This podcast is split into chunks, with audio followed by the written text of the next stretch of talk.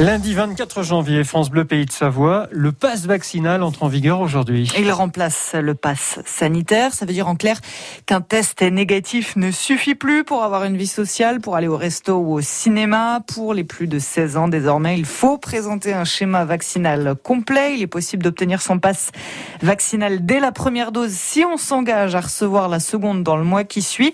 Alors, ce pass vaccinal, qu'est-ce qu'ils en pensent, les infectiologues? Est-ce que c'est utile?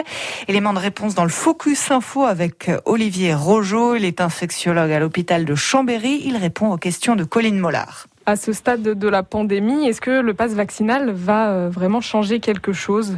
Ben, il va continuer à nous aider. Euh, clairement, ce qu'il faut comprendre, c'est que le vaccin aujourd'hui euh, protège des formes graves. On a quand même un risque d'attraper le, le, virus qui est diminué de 70%, ce qui est significatif.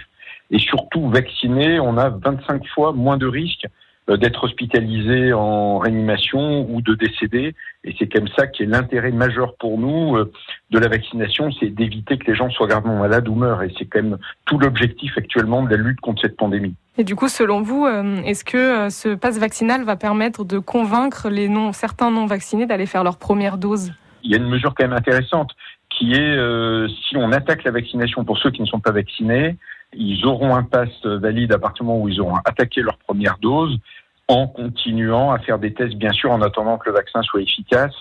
C'est évident que le pass vaccinal euh, est un élément de plus pour un peu euh, forcer la main un petit peu plus, mais euh, moi j'aime pas que les gens y aillent contraints et forcés. Il faut qu'ils y aillent aussi convaincus qu'il y a réellement un intérêt.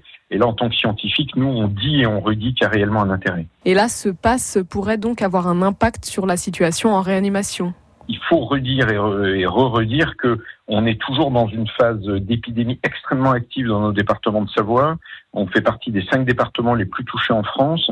Nous, la pression sur l'hôpital, elle reste forte. Hein. On a 10 euh, à 15 entrées euh, de malades euh, pour du Covid. Certes, la réanimation est moins tendue parce que l'Omicron est moins grave et conduit moins en réanimation, mais ça conduit encore très très régulièrement à l'hôpital. Donc cette mesure arrive pas forcément trop tardivement en fait.